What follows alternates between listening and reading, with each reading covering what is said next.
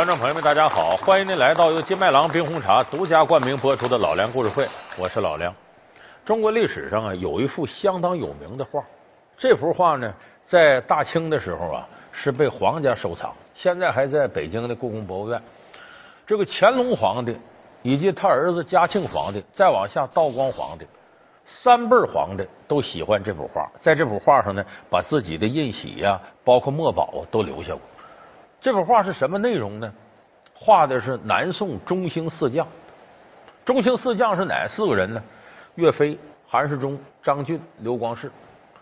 这画呢，可以说鬼斧神工，技巧非常高。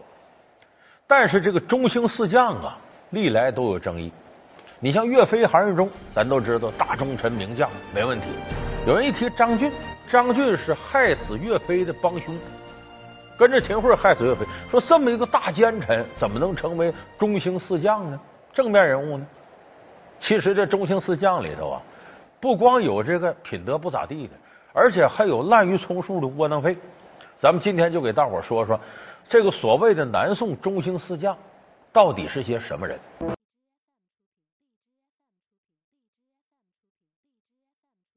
新四将却屡遭质疑。大奸臣张俊能不能算中兴四将之一？逃跑将军刘光世为什么和岳飞、韩世忠并列？战功赫赫的首属大将吴玠为什么不在四将之列？中兴四将到底应该是谁？老梁故事会为您讲述中兴四将的是是非非。其实，在这里头啊，你看着好像论名气，岳飞最大，但其实岳飞在这里边呢。官儿最小，岁数最小。岳飞呢，比张俊呢小十七岁，比韩世忠和刘光世呢小十四岁。他岁数最小，而且他官儿也最小。岳飞到死的时候，风波亭被害了，岳飞才是个两镇节度使，而那哥仨呢，都已经做到了三镇节度使，就都比岳飞官大。但是要讲打仗，岳飞的战功在这个中兴四将里头得排老大。为什么？当时啊，抗金的主战场在哪儿呢？黄河以北的中原地带。岳飞的岳家军呢，就在这一带打仗。就基本上，南宋长江以南杭州这块，宋高宗赵构能够飘安一遇，能够保全自己这点小江山、小朝廷，那得说是岳飞在前线玩了命的打。所以岳飞战功最大。那从人品上来讲，岳飞几乎是个完美人格的人。你看他这个岳家军军纪严明。再不好好练，我就打你一百军棍！大家严肃点认真点好好练啊！啊，冻死不拆屋，饿死不掳掠，人家不干这些乱七八糟的事所以叫撼山易，撼岳家军难。岳飞的人格非常完美，所以说中兴四将，你要说这个最够格的，毫无疑问，岳飞、岳鹏举是第一位的。那么咱再说这韩世忠，这韩世忠啊很有意思。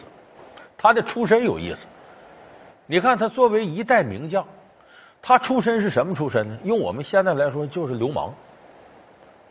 他年轻时候呢，喝酒、打仗、赌钱。两宋时候呢，管这样的人叫什么叫泼皮无赖。大伙看《水浒传》知道，说杨志卖刀碰着个泼皮牛二，我看看。你要真心想买，我就让你看。嘿嘿。我今天还非要买你这口刀，拿钱来！你得先杀个人给我看看。多少一刀？你我无冤无仇，我凭什么剁你？走开！大家都看到了，我没了盘缠，想卖这口刀换些银钱，没想到偏偏碰到这么个泼皮。最后一来气，把牛二宰了，他摊上事了，发配了。啊，这牛二也是泼皮。原来韩世忠就是这样个人，所以他有个外号，他在家行武，他是个泼皮，人管叫泼韩武。但是韩世忠年轻时候呢，勇武过人，厉害，厉害到什么程度呢？我给你讲一件事。有一天，韩世忠啊，这个在河里洗澡，也不怎么，这河里呢有条大蛇，蟒蛇，他把这蟒蛇惊动了，这蟒蛇就把他缠上来，张开血盆大口就要把他吞下去。这韩世忠一伸手，急中生智，这两个手就掰住这个蟒蛇的嘴了，在河里头汤水起来了，上岸了。上岸之后撒腿就往家跑。结果这道上人都看傻了，一看这怎么着，缠条大蛇，掰着蛇嘴往前跑，身上光着啥也没穿，你这是裸奔吗？韩世忠大步流星跑回家里头，跑回家里直接奔着厨房找菜刀，然后他用一个手掰住这个，这个手拿起菜刀把这蛇脑袋就摁这儿了，咔嚓一菜刀把蛇头剁下来，剁可是剁下来，这蛇脑袋下来，蛇身它可不松劲儿啊，他还勒着你。隔了好大一会儿，韩世忠又掰又什么的，把这蛇断头，这蛇总算卸下来。现在坐地上呼哧带喘，好嘛，你要吃我得了，嘿，我也饿了，哇，我把你吃了，把这蛇剁吧剁吧扔锅里炖了，他把蛇吃了。就这个事儿给韩世忠带来很大名气，说这人太猛了。古人说这是上山打猛虎，下海踢蛟龙，他这可倒好，这大蛇都弄不过他。说韩世忠后来啊名气越来越大。但是他这身武艺呢，有人看上，你这个当兵，就这么着，韩世忠后来呢，加入了北宋的军队，当时主管西路军的统帅。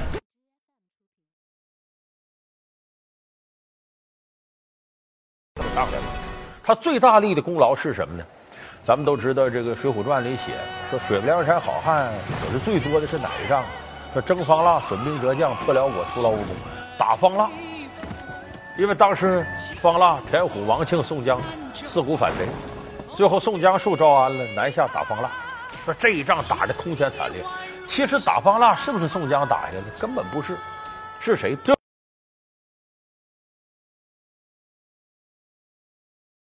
最后方腊呢吃了败仗之后没地方跑了，躲到山洞里了。也赶巧了，正好韩世忠搜查时候搜查到这儿，闯进这个山洞。你想那大蟒蛇都不是韩世忠对手，方腊那哪行？几下子就让韩世忠给逮着了，这是韩世忠立的最大一个功劳。咱们有的朋友看《水浒传》，《水浒传》里小说里写鲁智深捉方腊，电视剧里写武松单臂捉方腊，灭了梁山一盏灯。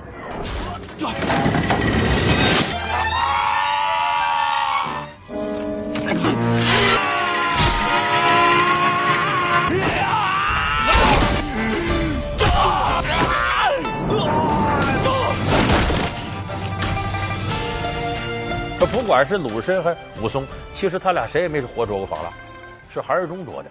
所以韩世忠在北宋时期就很有战功。那么到了南宋时期呢，韩世忠划了划这些军队呢，有个七八千人。这个时候呢，大金的将军完颜宗弼南下来这个打赵构，宋高宗赵构。完颜宗弼是谁呢？就是金兀术，就咱们听岳飞传里的金兀术。当时金兀术呢能耐很大。把这南宋其他军队打的稀里哗啦，因为南宋当时军队都互不联系，经常这一块那一块没法联系到一块。当时金兀术就说：“咱这趟下来，一定把宋高宗赵构活捉。”没想到一个做皇帝的竟然也会这么胆小，看这架势，他恐怕打算一直躲下去。他躲到哪儿，我就追到哪儿。我就不信他能躲到天上去。赵构就跑啊，一会儿躲山上去。一会儿下海，赵构跑多老远呢？从这个北边往南跑，开封汴梁跑到扬州，从扬州跑到南京，从南京跑到浙江杭州，从杭州往这宁波这跑，从宁波出海都跑到温州海外去了，在大海上逛了好几个月。来人，有命人，可以让这条船不要再摇了。这实在是待不下去了。就说白了，一个汉族的皇帝让这个金国给追到这程度，那真是奇耻大辱。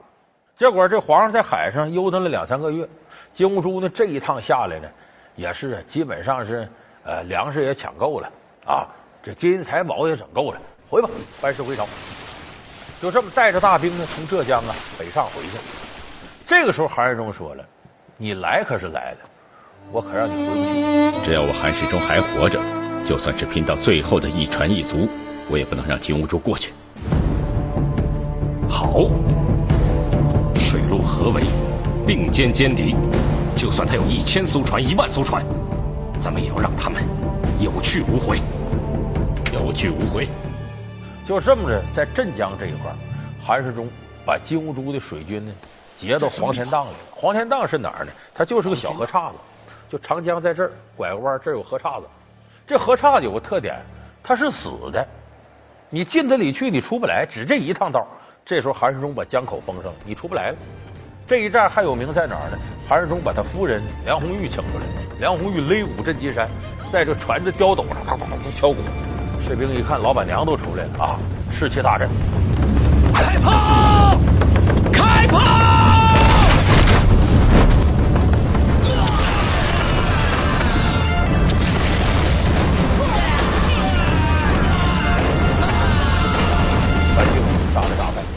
叫擂鼓震金山呢？这金山是哪儿啊？就在长江上啊，有个小岛子叫金山。你大家记不记得白娘子啊？最后斗法海，水漫金山寺，就在镇江这个地方。所以这一仗把金兀术杀了大败，憋到黄天荡里出不来。最后到什么程度？士兵杀马充饥，没粮食了。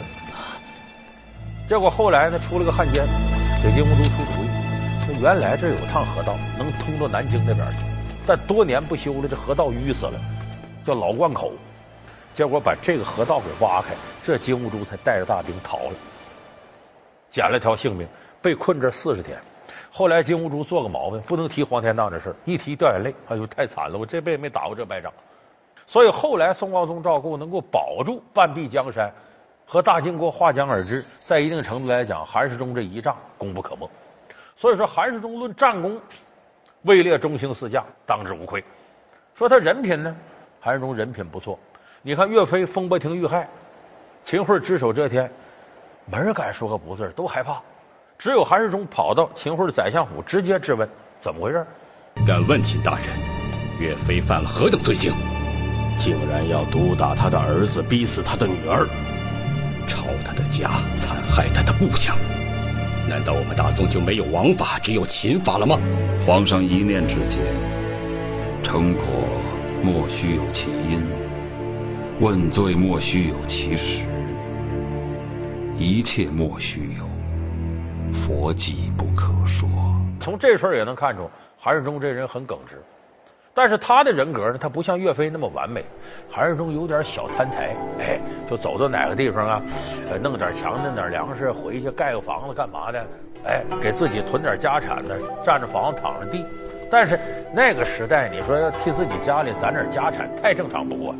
所以从人格上来讲，韩世忠大方向那是个好人，能立得住。所以说中兴四将啊，岳飞、韩世忠当之无愧。那么剩下这两位就有点问题了。咱们先说这张俊。今日请大家来，是要商议一下岳飞一案。依微臣看，如果说要罗列岳飞的罪证，那就该从哪一年哪一任开始算起。如果太过鸡零狗碎的，皇上也不耐烦看，也显得我们太过故意营造，参上去也不好看呐。人说那当然不能要他，那张俊害死岳飞了，多大罪过？其实张俊呢位列中兴四将还是真有道理的。为什么呢？在北宋时候呢，张俊呢是个底层武官，守哪儿呢？守山西榆次。当时和这个金军交战的时候呢，金军势力强大，打不过人家，他带着一百多人突围。突围的过程当中，金军追他，他不仅呢为全军溃败，反而还把追兵五百多金人给杀了。就说张俊是一员猛将，会打仗。再一个长处呢，张俊审时度势，有极强烈的这种政治预感，他的政治敏感性很强。你看他后来跟了康王赵构，就宋高宗原来封康王嘛，他跟着康王赵构呢，他其实是个武将，可是他却起到了比文官更大的这种运筹帷幄的作用。那个时候，徽钦二帝被掳走了，整个中原乱七八糟，啊，这些个。大宋的宗室，这个要立皇上，那要立皇上。这个时候，他给康王赵构出主意，说：“王爷，咱们呢也可以自立为皇，但是不能在这儿。去哪儿呢？咱们去临安，就现在杭州。而且那个地方民间富足，江浙一带有钱。哎，你这当皇帝亏不着。所以张俊呢，这个提法当时得到赵构的认可。也就说，没有张俊这么提。”大宋江山恐怕到了徽钦二帝罗走之后，就该改朝换代了，就没有南宋苟延残喘的这些年。所以说，张俊政治头脑很好，而且呢，到了这个江浙一带呢，张俊呢也是出生入死的，帮助赵构干了很多事比方说各地有农民起义，哎，张俊下去镇压去。也确实立了很多战功。就如果你从这点来说，说张俊呢，中兴四将他还够格。但问题是再往后，这张俊就不像话了。他这带兵带什么样兵呢？他就为了给皇上看。他那个招兵买马呀，不是招你这个马上部下能打有能耐的，不是这样的。招什么呢？你这个身上得刺青，胳膊这儿纹两条龙啊，腿这儿也纹，一直纹到脚踝那啊。为什么要纹这个呢？两宋的时候啊，这个纹身蔚然成风。北宋时候那纹身，有人说我知道，那宋江刺配江州，在脸上刺字那时候刺字刺的都漂亮，作为一种刑罚。而更多民间的人呢，愿意在身上刺东西。你像《水浒》里头，九纹龙史进为什么叫九纹龙？身上有九条龙纹着，是他爸爸史太公找人给纹的。就爹给儿子纹这个，你要现在儿子纹这个，当爹都得骂他。所以这时代不一样，所以纹身成风气。哎，他这样这士兵一纹身呢，平常撸胳膊挽袖子，一看胳膊这、腿这、脚踝这都是纹身，挺漂亮。所以时间长了呢，人们管这支军队叫花腿军。但花腿军真是名副其实。这军队就会花拳绣腿，打不了仗，就给皇上看的。所以那时候有人说，这张俊简直就卖水果出身。为啥？净把个大的往前面摆。但是，这个张俊这么干呢，他是有想法的。他不让士兵操练这个武艺，干啥呢？学盖房子，干嘛的呢？讨好宋高宗赵构，给赵构呢各个地方盖行宫。另外一方面呢，也在这里用大量摊出来的钱，他特别爱财，给自己建豪华别墅，建大会所。甚至当时呢，就有这么个故事，说这个张俊说特别有意思，说这有一天皇上呢宴请文武百官，宴请文武百官不得找一些文艺工作者来唱歌跳个舞，说光唱歌跳舞没意思，请了个丑角，说白了就是现在说小品演员啊来给演戏。这演员说呢，皇上我能耐大，我大到什么程度呢？我能认出你在座各位是天上什么星宿下凡。你是哪种星？说怎么认呢？从兜里掏出个铜钱来，铜钱我们知道圆，中间方口吗？他我能顺着钱眼里看，我一看你，你就什么星？皇上说：“那你看看吧。”拿着钱眼瞄着赵构，哟，这是天上的地星，皇帝的地。其实这废话，他敢说别的吗？说哟，你是个要饭的，坏了，脑袋没了。你是地星。再看秦桧，嗯，你是相星，宰相的相。皇上说：“你看看。”张大将军，张司令，拿着这看半天，没吱声。皇上说：“你怎么了？”哎呀，这个我呀，能耐小，我没看出张司令是什么星，我就看他坐在前眼里了。你看，这其实是骂张俊贪财。就张俊当时贪到这程度，所以你要从后期看，这张俊就配不上中兴四将。尤其是呢，他成了秦桧的帮凶，害死岳飞，这更是历史上一个永恒的污点。凡是到这个岳王庙游览的人。那不都冲着这铜像吐痰吐吐吗？那张俊身上那吐都不像样，就作为中兴四将跪到那儿，千载之下留有骂名。所以张俊后来是这个下场。按这个声望，这个人品，他配不上中兴四将。老梁故事会为您讲述中兴四将的是是非非。老梁故事会是由金麦郎冰红茶独家冠名播出。